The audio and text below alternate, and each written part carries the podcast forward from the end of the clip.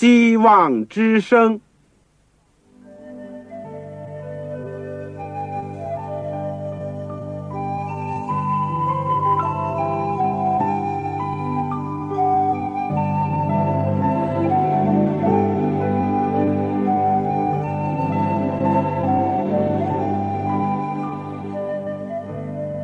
各位听众朋友，各位弟兄姐妹，欢迎您收听信徒培训这个节目。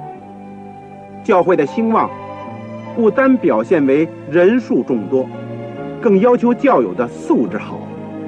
为了使教会真正达到人丁兴旺，有灵性健壮，希望之声特别为广大的信徒制作了信徒培训这个节目，满足主内同工同道的需要。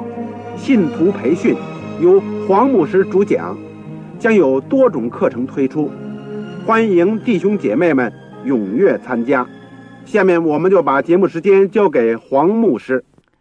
各位亲爱的弟兄姐妹，组内的同工同道，你们好，我是旺草，很欢迎你们收听我们希望之声的空中培训的课程。我谢谢很多的这个听众朋友。有的你们说已经听了一年，有的两年，我们有很多是老朋友、老同学了。当然，我也欢迎那些新朋友、新同学，尤其是我们这个阶段都在学习保罗的《哥林多前后书》，我们前书已经学完，而后书呢也来到了尾声。当我们这卷书讲完了以后呢，我们可以说保罗的书信。除非你就是把希伯来书也算在里面，那么我们都学过了。但是这只是初步的，我们大家彼此能够分享而已。好的，我们今天呢就会从哥林多后书第十章开始学习。在我们学习之前，让我们一起祷告。亲爱的天父，我们谢谢你，在今天的世界。有一些地方非常的穷苦，连的饭都吃不饱；但有一些地方似乎很富裕，有很多浪费的现象。但是全世界没有个例外，都是缺少你的话语，缺少你的真理。主啊，今天求你大慈恩典，能够。把你生命的粮，把你天上的丰富分给我们这些穷乏的人、穷乏的心灵，因为我们知道人活着不是单靠食物，那是要靠你口中所出的一切话。你过去借着先知使徒，留给我们许多宝贵的教训、人生的经验，以及基督徒的所有的历程。主啊，我们还活在这世界上。我们要天天仰望你，天天仰望你的话语，求你赐恩，求你帮助。在我们打开你话语的时候，我们特别邀请圣灵在我们的当中，主你亲自做我们的主，也接着你的话语教导我们，使我们知道在今天应当怎么样处事为人，怎么样在社会在教会当中应付一切的问题，更加能够献上我们自己。能够带领更多人来救主，求主垂听我们的祷告，也赐恩医治那些身体有软弱的、有疾病的我们的肢体，也帮助那些心灵当中孤独的、忧伤的，愿你就近他们，安慰他们，也赐恩给环境当中有困难、有逼迫、不如意的，愿你释放他们，给他们力量忍受，给他们有力量。为真理打美好的仗，垂听我们的祷告，奉靠主耶稣基督的圣名，阿门。弟兄姐妹，这个有圣经的，请打开《哥林多后书》第十章。我们知道第十章很明显的，跟第十一章一样，又回到。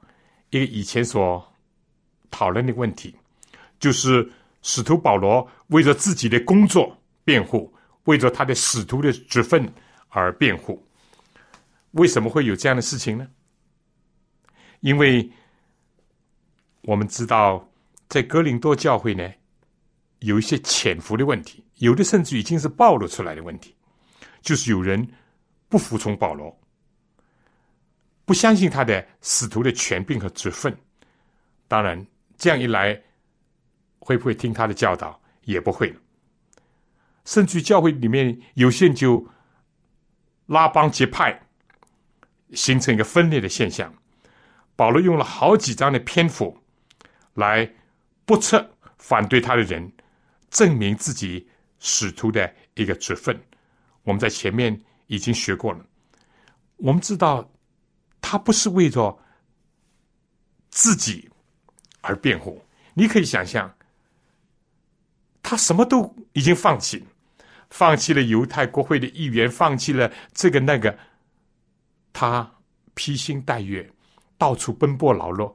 难道他还想在教会里面求一官半职，或者是叫什么人称赞他？不，他想到的就是说，毁谤他，无非是毁谤他所高举的、传扬的耶稣；否定他的使徒权柄，无非是想否定他以使徒的身份。所传达的信息，这个才严重。所以为此呢，保罗就一再的能够为此而申辩。我们请打开第十章。我保罗就是与你们见面的时候是谦卑的，不在你们那里的时候，向你们是勇敢的。如今亲自接着基督的温柔。和平，劝你们。第一句话就是当时有些人这样的评论，就说怎么样呢？啊，到了见面呢，好像是保罗倒也没有什么特殊的样子，而一离开哥林多教会呢，好像讲的话很重，甚至于。死的人好像很忧愁，这是有一些人啊，在人当中散布这个印象。哎，你你你不要看保罗啊，当面好像啊，这个这个呃，很很谦卑的，很和顺的。你知道他一离开你们，就啊，拿起这个大棒啊，在你们当中好像是拿着胡萝卜，好像是啊这样那样的。是毁谤、歪曲保罗。下面一句呢是保罗自己的一个心意，他说：“如今亲自借着基督的温柔、和平劝你们。”保罗说：“我不是要挟你们，不是命令你们，不是强势你们，我是劝你们，劝你们。我是一个父母的心肠，不错。”我的口是快，是直，心是直一点。有的时候我的话可能也重一点，但是你们要知道我的心啊。现在保罗说：“我以借着基督的温柔、和平来劝你们。”如果保罗没有这方面的体会，你想保罗会安息吗？心灵里面有平安？不会了。我想你一定记得。马太福音十一章二十八节，耶稣说：“凡劳苦担重担人，可以到我这里来，我就使你们得享安息。我的心里柔和谦卑，你们当负我的儿，学我的样式。”保罗既不是在一帆风顺当中生活，也不是在平安无事的环境当中侍奉主，他可以说是经历了身外的、身内的。啊，可以说是内忧外患，不是一天一个月，是个长期的，在这福音的战场上，这个死撑拼搏，既有敌人明显的攻击，也有那些背后捅他一刀的，既有那些当面毁谤他、骂他的，也有人用风言风语来讥刺他、嘲弄他的。如果以保罗没有学到耶稣基督这个谦卑和柔和的话，我们知道保罗的个性是比较直爽啊，豪迈，有的时候也是蛮急的。他的个性属于这种。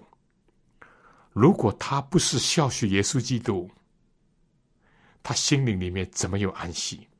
如果他不是把所有这些的重担都带到主的面前，他怎么能够受得了？你说是吗？但感谢主，他既能够认识到上帝有说不尽的恩赐，是上一章最后一节，他也感觉到耶稣基督为他放弃了一切，他也看到有很多弟兄姐妹都是在克己牺牲，在患难当，在大试验当中，还是喜乐，还是刚强。他想，我作为一个主所选召的一个使徒。我要效法主，所以他这里讲，接着基督的温柔和平，他跟基督一起负额。耶稣基督在这世界上，尤其他出来工作以后，可以说没有一天不是在明的暗的斗争当中，没有一天不是承受着撒旦的参与的攻击。但保罗甘愿和耶稣一同负额，一同学他的柔和谦卑。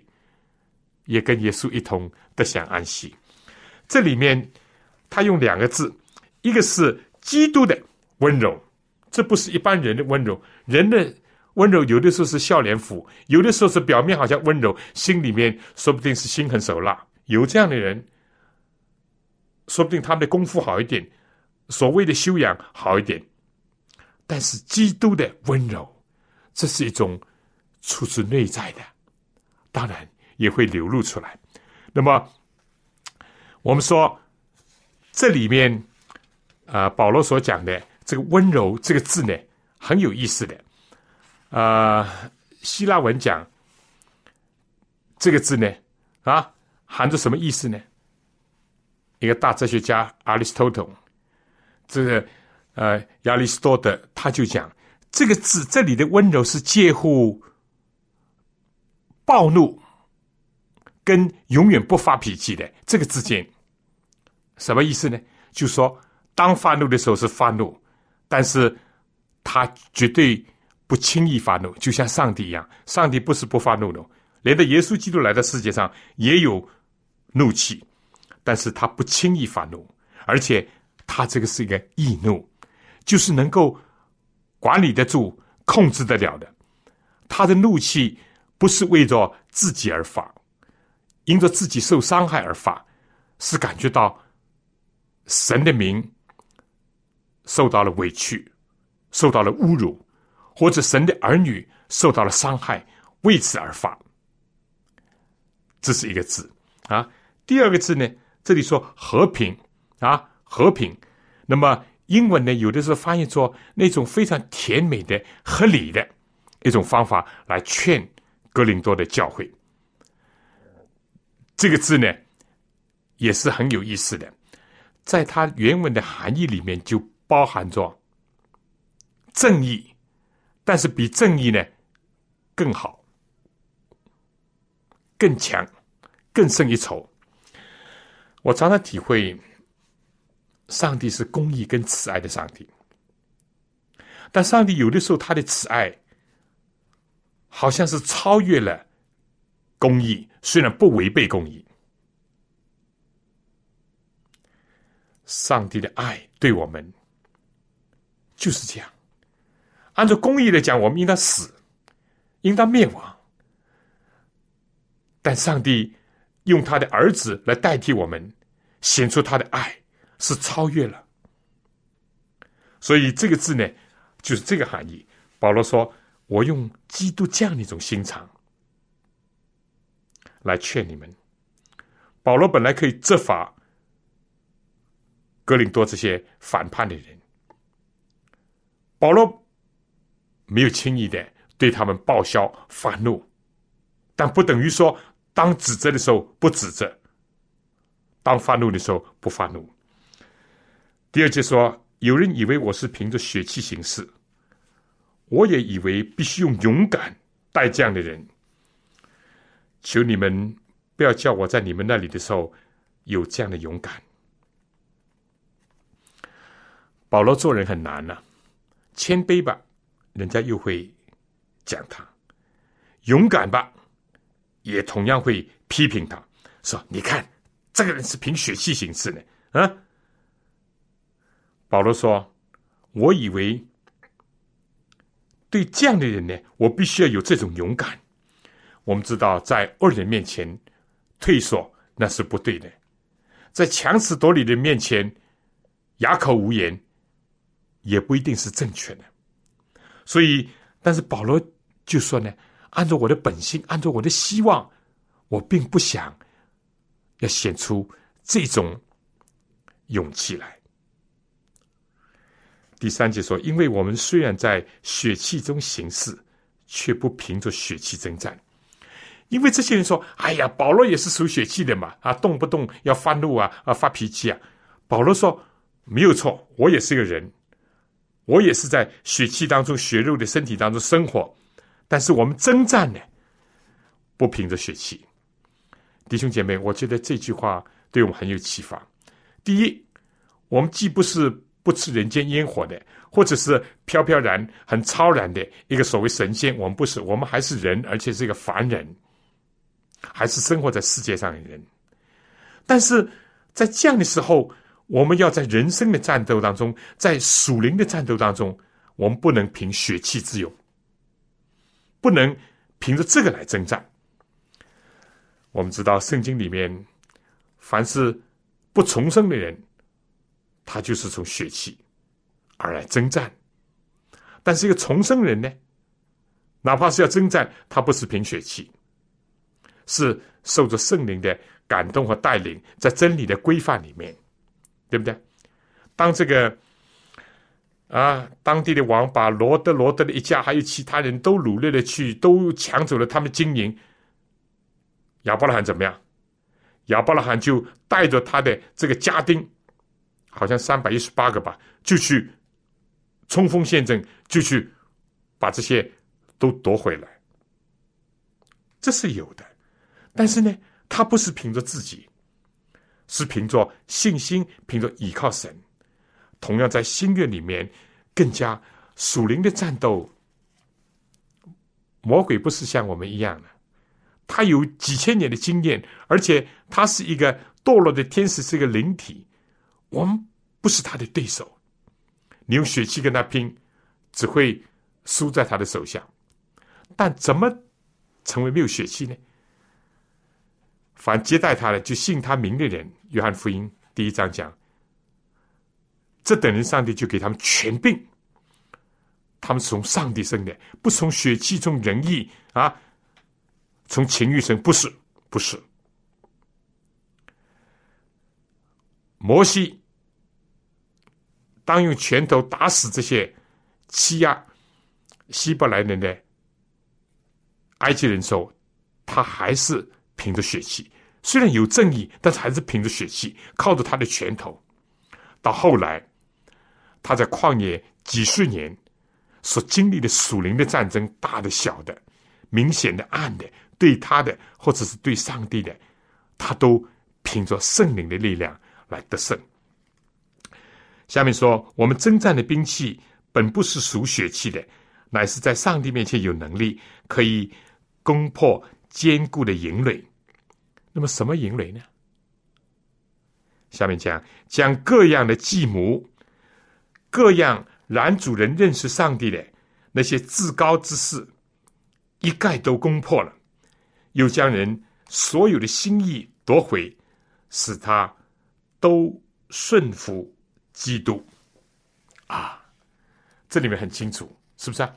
不是叫我们真的拿真刀真枪、拿武器去攻什么有形的堡垒，是攻那些无形的堡垒。攻打什么呢？这里讲，好像一言蔽之，就是人的。一个自高自大、骄傲、自私，以自我为中心。所以，第一个堡垒在哪里？敌人的堡垒在我们的心里，就是我们的老我，就是我们的骄傲。但是，保罗在这里说，凭着属灵的一个兵器，结果就能够把各样的计谋，什么计谋？不从二人的计谋，二人的计谋，各样男主人认识上帝那些至高的事情，一概都攻破了。你有什么至高的事情？我有什么至高的事情？当时哥林多教会有人就说：“啊，我们的口才好，我们的钱财多，保罗其貌不扬，保罗现在算的什么？很多至高。有人甚至说我是属基督的，啊，我是属基法的。保罗，保罗不见经传，耶稣活着的时候，保罗还不知道在哪里呢。保罗说，所有这些至高的事情都要攻破，又把人所有的心意夺回。”使他都顺服基督，都会心里不容易啊！所以正言讲：自负己心，强如取城；攻打一座城，还容易过自负己心。你想想，我想想，我们一天到晚这个心意里面有多多少少的心意啊！有的时候像野马将，放到这儿，放到那儿。有的时候像一个脱线的风筝那样，有的时候说不定也有狮子的呃吼叫在里面。所有的心意，在人面前，在上帝面前，自高自大的心意都要夺回来。这是一个争夺战。耶稣基督哪怕来到他生命的最后的时候，他还说：“这世界的王将到。”耶稣意识到。创造世界以后，上帝把地球交给人管，但人犯罪，两手啊捧给撒旦，撒旦成为世界的王。但耶稣说：“这世界的王将到，他在我里面没有立足之地，一无所有。在旷野，你拜拜啦，拜拜呢？世界的荣华富贵，万国都给你。耶稣说：撒旦，你退我后边去。”没有他立足之地，在克西玛尼，撒旦也试探耶稣，但耶稣说：“只求你的旨意成全，不要成全我的旨意。”没有撒旦的余地。耶稣基督的一生都不为撒旦留一个余地，所以在这里面，真是给我们作为一个基督的门徒的人一个效法的。今天世界上人贪心，你有没有贪心？世界上人要尽想发财甚至于，为了发财什么都不顾。我们有没有这试探？撒旦也一样会把这个放在我们心里。今天世界上人无法无天，有的根本也没有什么所谓家庭的规矩，呃，这个婚姻的呃伦理什么都没有。撒旦也说：“你你也可以这样了。”在你心里有没有他的余地？有没有他的声音？你是不是当他把这个炸药包要塞进你的心田，你赶快把它推出去，把它丢掉呢？还是打开心门接受他进来呢？啊，他有的时候不是面目狰狞进来哦，说不定他装作个美女，装作一个光明的天使来叩你的门哦。重要的，在你我的心里有没有耶稣？耶稣。接着他的话，帮你有个照妖镜。当魔鬼叩门的时候，有人就说：“你不要去开门，你开门，你不是撒旦的对手，你让耶稣去开门，你就躲在耶稣的后面。”这是一个讲的非常生动有意义的。好，下面这里怎么讲？第六节说，并且我已经预备好了，等你们十分顺服的时候，要执法那一切不顺服的人。这是保罗的一个策略，啊，意思就是说，如果你们都不顺服，那么我怎么能够治罚那些不顺服的人呢？其实上帝也是这样待我们。有人就说，撒旦魔鬼啊，在天上捣乱，在地上又捣乱，不为什么一下处理掉他就算了？上帝要等到撒旦暴露清楚，要等到。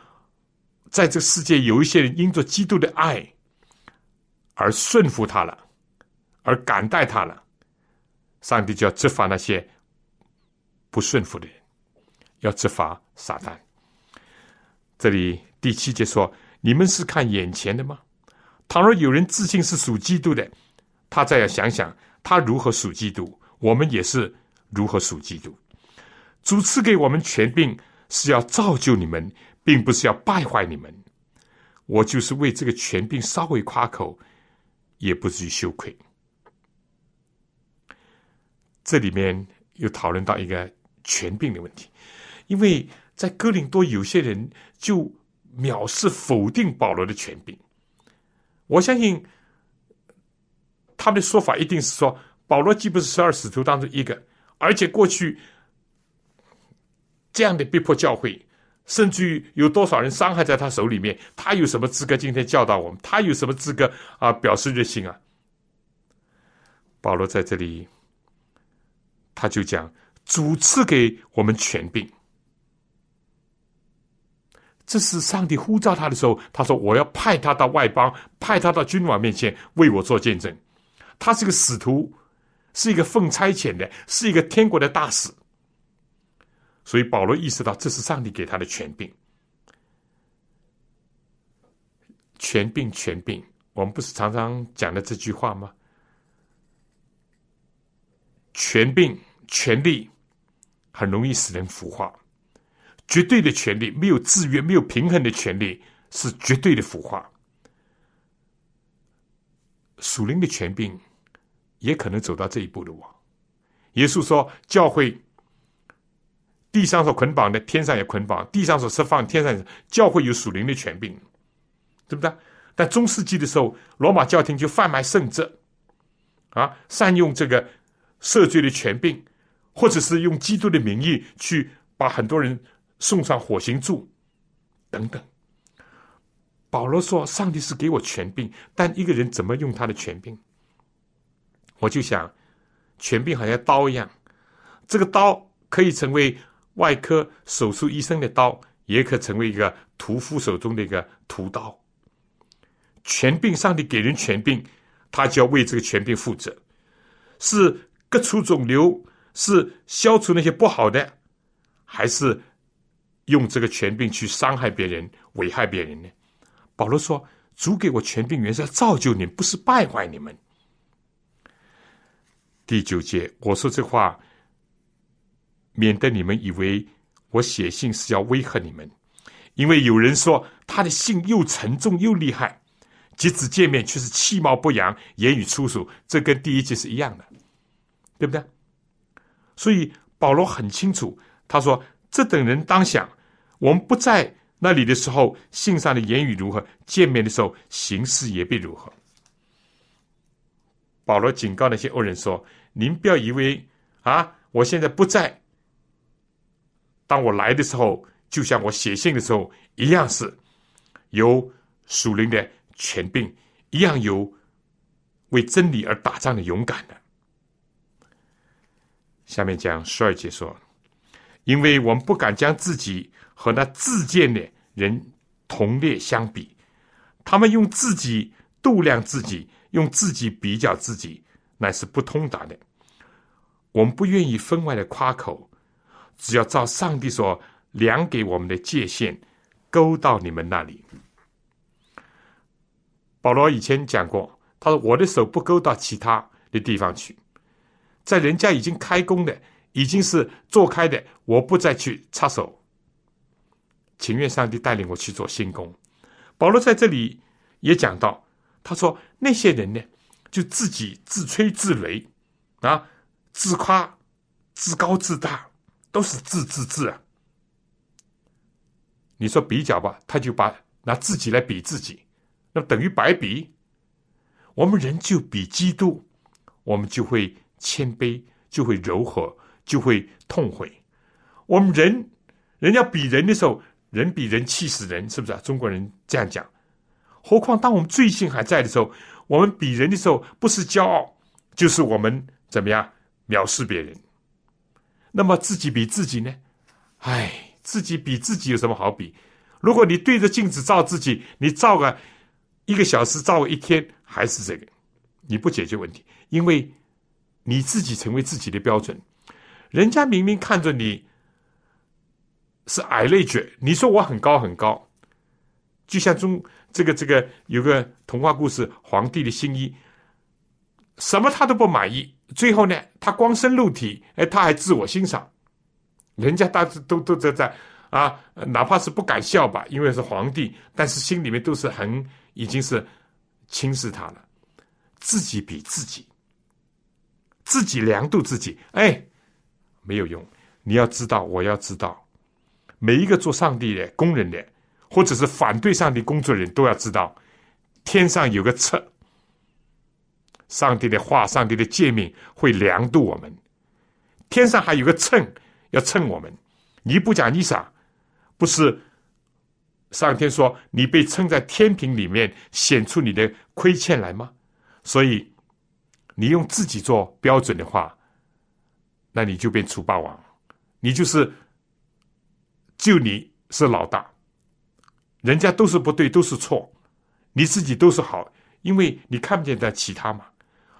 所以我们就来到神面前，我们就谦卑在主面前，我们才会正确的对待自己。第十四节，我们并非过了自己的界限，好像勾不到你们那里，因为我们找到你们那里传了基督的福音。保罗后来又说了：“你说人家这个手勾不到，那我我是作为一个哥林多教会的创建者，我的手总可以勾到你们吧？”但十五节说：“我们不仗着别人所劳碌的分外夸口。为什么呢？”保罗说：“我撒种，我不是一直在那里，所以我走了以后有人浇灌，那很好啊。我撒种有人浇灌，是上帝的安排啊。有一天他那个生长、开花、结果，多么好呢？”所以保罗说：“我不仗着别人所劳碌的分外夸口。”但保罗意思就是说：“我要夸一点口呢，也是，也是有有理由的啊。”但指望你们的信心增长的时候，所量给我们的界限，就可以因着你们更加的开展。保罗很知道，今天哥林多人的心很狭隘，很狭隘。保罗说：“有一天你们的信心增长了。”你们对我有一个更全面的认识了，你们自然会打开更大的门户，自然会更多的接纳我啊。第十六节说：“得以将福音传到你们以外的地方，并不是在别人的界限之内，接着他现成的是夸口，最好的解，但夸口的当指着主夸口，因为蒙悦纳的不是自己称许的。”乃是主所称许的弟兄姐妹，尤其我们的同工同道，我们不要夸口，没有什么好夸的。如果要夸呢，就夸主耶稣基督，是不是？在这里，保罗给我们留下了很好的榜样。哪怕他从亚洲到欧洲，哪怕他放弃了他所有世俗的前途、名誉、地位等等。他不夸口，哪怕他建立了这么多的教会，他要夸口可以夸口，但是他宁愿不夸口。他说：“夸口的当指着主来夸口，因为上帝才是他力量的泉源，上帝全能的宝贝一直在引导着他。他知道我不过是瓦器，但是有宝贝放在我这瓦器里面，要显明这莫大的能力是出于上帝。”而不是出于自己，因为蒙悦纳的不是自己称许的，那是主所称许的。你自己称赞自己，可能人家在笑，或者人家因为你的这种缘故、那种缘故不敢当面笑，你背后也在笑你。哪怕人家被你蒙骗了，哎，真是你的心啊，真是忠心啊，真是。上帝说：“我没有称赞你。”耶稣也就说：“人如果称赞你，上帝的称赞就不临到你，因为你已经得了称赞。何况有些人间的称赞，要在上帝面前彻底的翻过来。当有些人医病赶鬼传道的时候，可能也有人称赞啊。但到主面前，主说：‘你这些作恶的人，离开我去吧！我从来不认识你。’啊，弟兄姐妹同工，让我们的信仰。”让我们的生活，让我们的工作，在保罗的所有的教导当中，我们有个新的看见，让我们夸主耶稣基督，让我们称赞主耶稣基督，让我们更多的依靠他、仰望他。我们在听一首歌以后呢，我们再继续这个学习第十一章。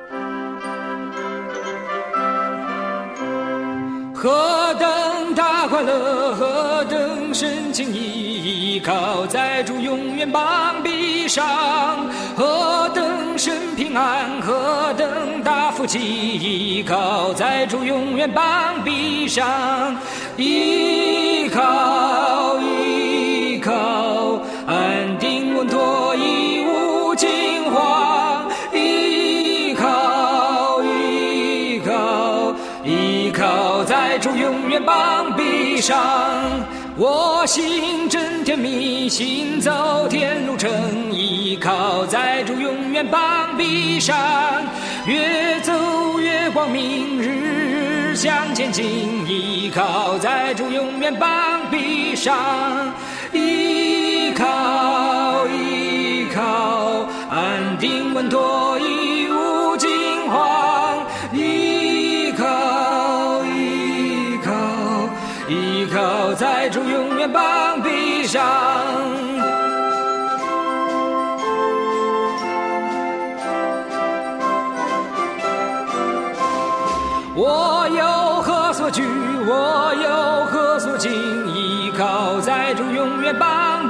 上，蒙福的平安与我住紧紧，依靠在主永远膀臂上，依靠依靠，安定稳妥，一无惊慌，依靠依靠依靠在主永远膀臂上，何等大快乐，何等深情依靠在主永远膀臂上，何等身平安，何等大福气依靠在主永远膀臂上，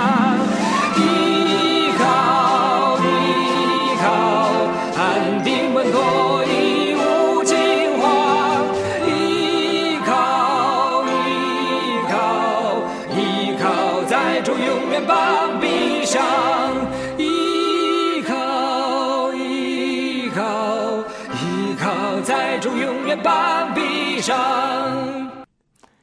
好，我们现在再继续看第十一章。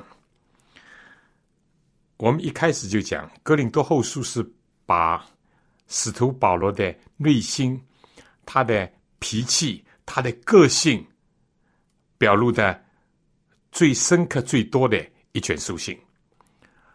如果少了这卷书，我们会对保罗的整体的认识会损失了不少。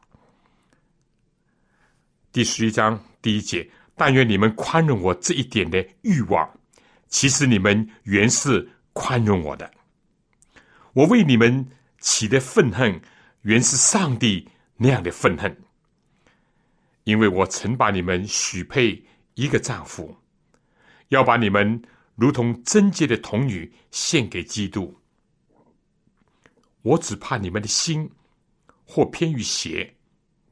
失去那像基督所存纯业清洁的心，就像蛇用诡诈诱惑了夏娃一样。保罗在这里呢，就讲到他的一种心情。啊，这种心情什么呢？是根据犹太人的风俗习惯呢。这位新娘。她有两个朋友，什么朋友呢？一个就是代表着新郎，另外一个是代表他新娘自己的。这两个最好的朋友呢，有一个主要的责任，就是要保护这个新娘的安全、贞洁，不受任何人的侵扰。保罗在讲这个时候呢，他就想到他自己，哥林多教会。作为基督的心腹，保罗说：“我希望哥林多教会是为贞洁的、纯全的、没有瑕疵的，这样能够奉献给耶稣基督。我只是作为你们的朋友，要保护着你们，不使得你们这个失去这个贞洁。但今天我非常的担心啊！我看种种的迹象，好像有一个危险，要使得你们失落，以至于基督不喜悦、不接纳。保罗就是以这个，他说：“我所有的这种愤恨啊，这种是一种什么？一种忌邪的一种心。你知道，有些做人保镖的，或者做人卫士的，他有一种非常敏锐的一个心智，他甚至有一种忌邪的心，因为他的职责，他之所以存在。”就是为了他所保护的人，所以他非常警醒。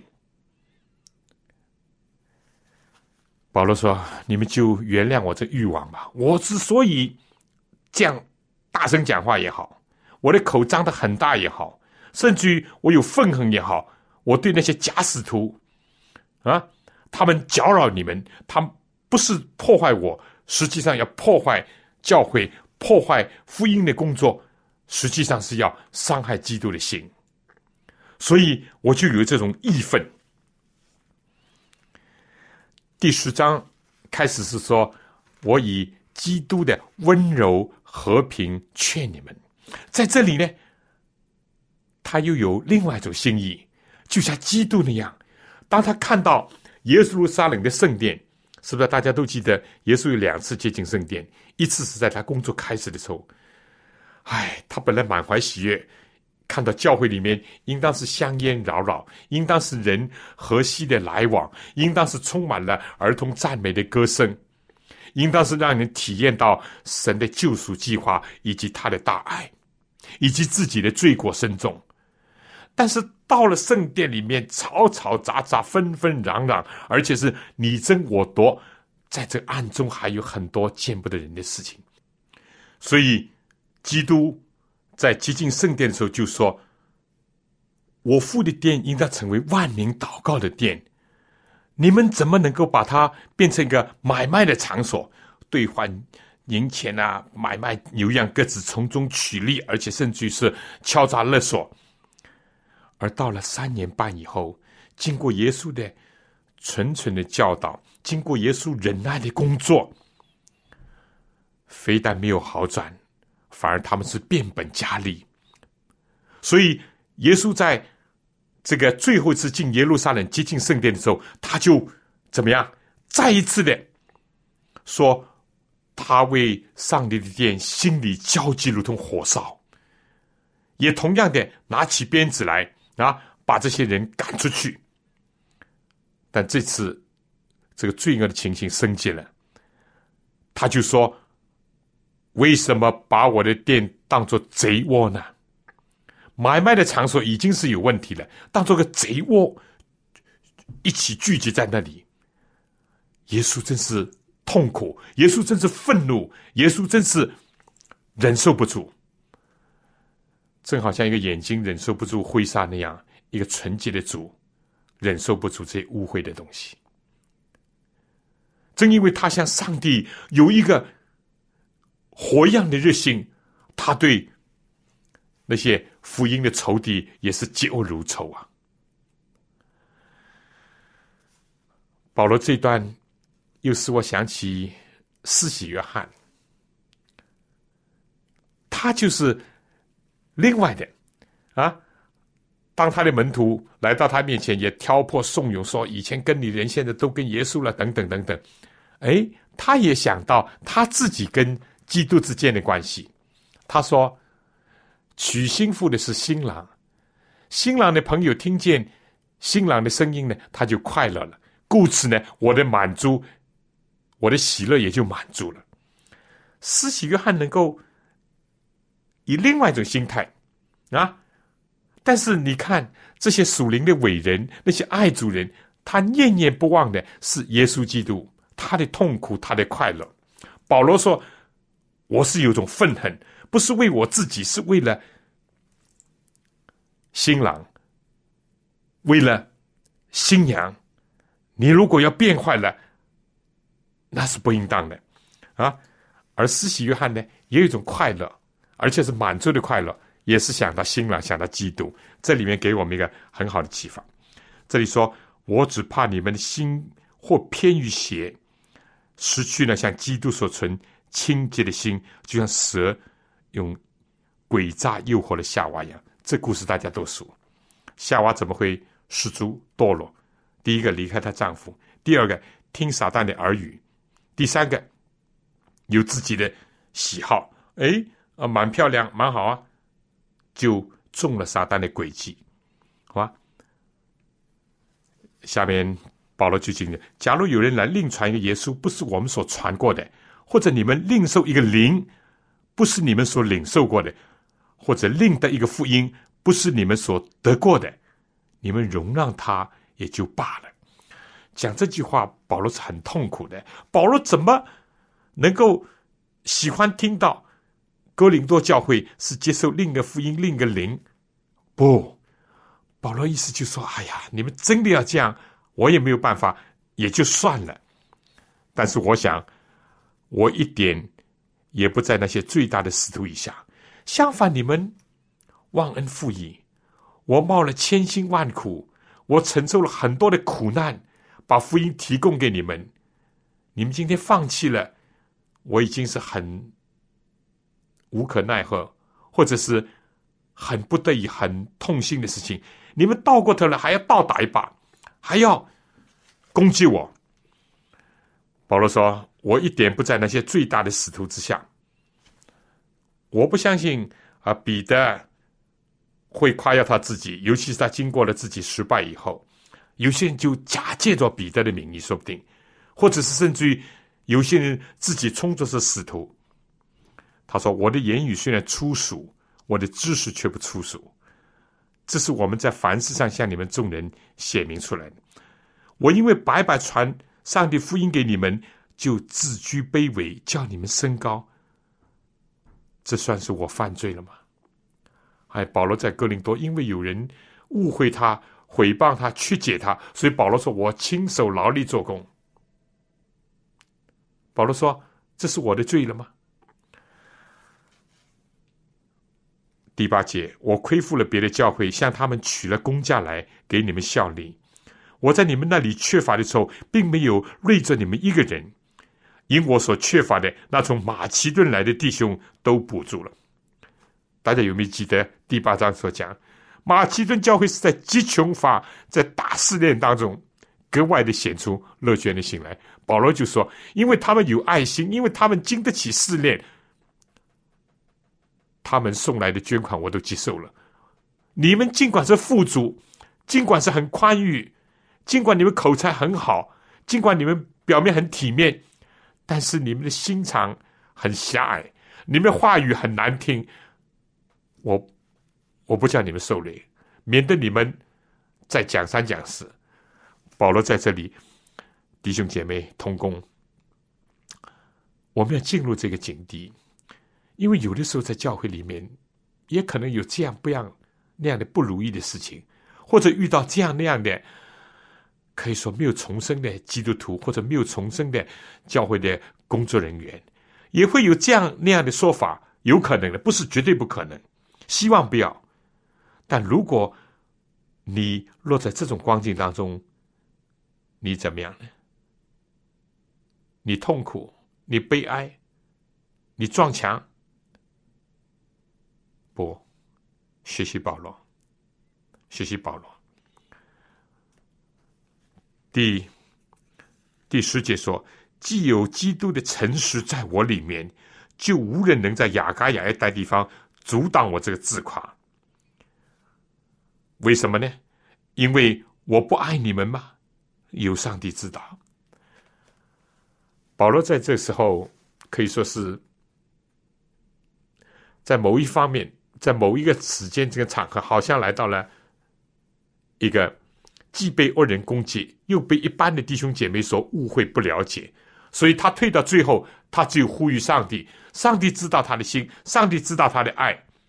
当然，恶人就说有什么证明？一个传道人，要有上帝他的灵在你心里跟你作证，你是诚实的，你是爱主的，你是清白无辜的。好了，不是说够了，最好人也了解，但是这个至少这是你最后的防线，也是最大的安慰。从某个含义讲，是不是呢？这里讲，我现在所做的，后来还要做。我要断绝那些寻找机会人的机会，使他们在所夸的事上也不过与我们一样。那等人是假使徒，行事诡诈，装作基督使徒的模样。你读教会历史，或者你在教会经历里面，有的时候也会遇到这样的情况。他倒是不是表面反对教会啊？表面这个很粗鲁，是一个假使徒，行事诡诈。专门暗中工作，挑拨离间，或者是假作热心，但是呢，要发挥他的邪恶的影响，装作基督使徒的模样。保罗说：“这也不足怪。”保罗如果没有这种大度的心了，他早就气死了。保罗在腓立比书里面，有人传福音是出于嫉妒，为了增加他的苦处。保罗说：“也也不要紧，也不要紧，毕竟福音是传开了。”保罗在这里怎么讲呢？这也不足怪。如果你的眼睛只盯住这个人或者这一小群人，他们怎么样捉弄你，怎么样危害你，怎么样在呃背后啊搞这个搞那个，有的真的有的。教会当初是希望没有，但有的时候是有的。我们也听说一些，或者我们的人生当中也多少受过一点。但是这里怎么样讲呢？有什么奇怪呢？连的撒旦做。装作光明的天使，所以他的参与如果装作仁义的参与，也不算稀奇。不过有一点，啊，这个熬得过初一，熬得过十五，啊，但是熬不过上帝将来最终的审判，他们的结局必然照他们的行为，骗得过人，甚至有的是自欺。骗不过上帝。我再说，人不可把我看作是欲望的，纵然如此，也要把我当作欲望的接待，叫我可以略略自夸。我相信，我们不在这种人生的经历、属灵的战斗当中的人，比较难理解保罗的心情。但是可以讲，保罗是这个可以说是披露他的心肠肺腑。解剖他自己，在教会面前，在人面前，当然也在上帝面前。他说：“你就算当我欲望吧，你也要把我当做一个人来待啊，也可以接纳我。”第十七节，我说的话不是奉主命说的，乃是向欲望人放胆自夸。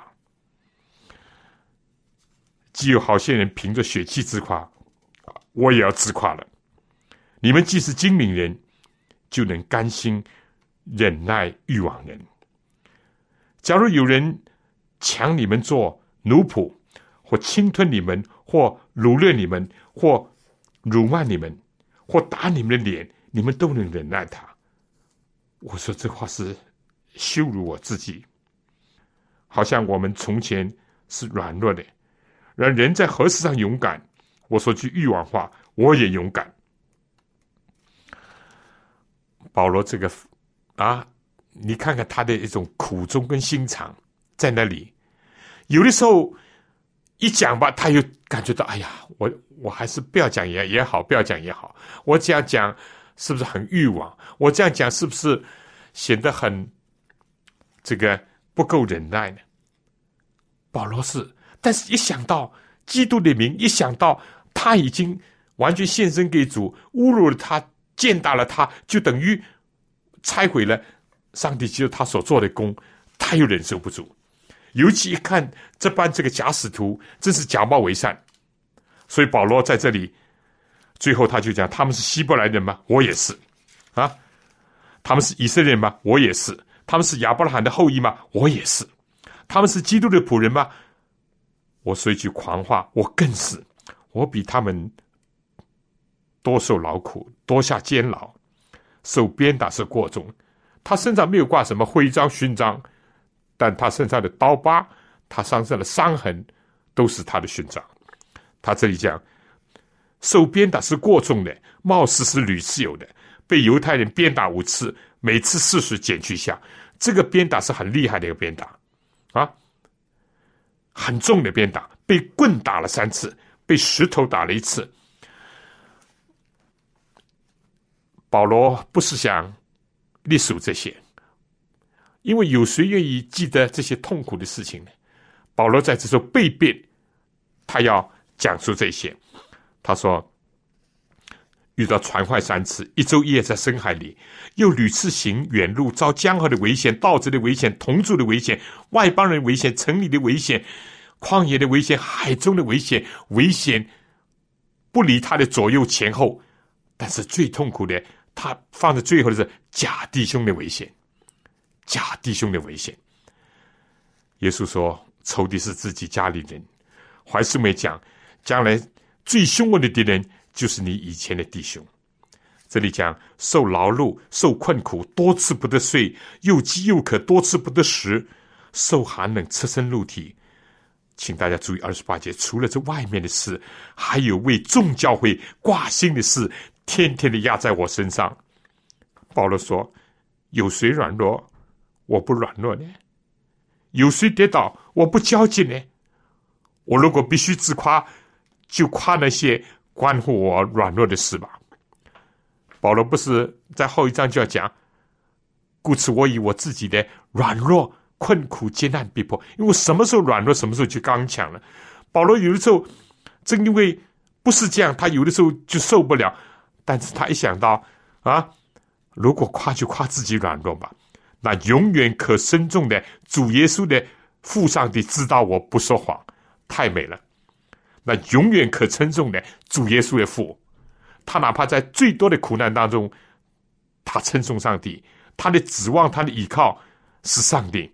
他说：“我不说谎，在大马色的这个亚里达王的手下的提督把守大马色的城要捉拿我，我就从窗户当中，从框子里面，从城墙上被人垂下去，脱离他的手。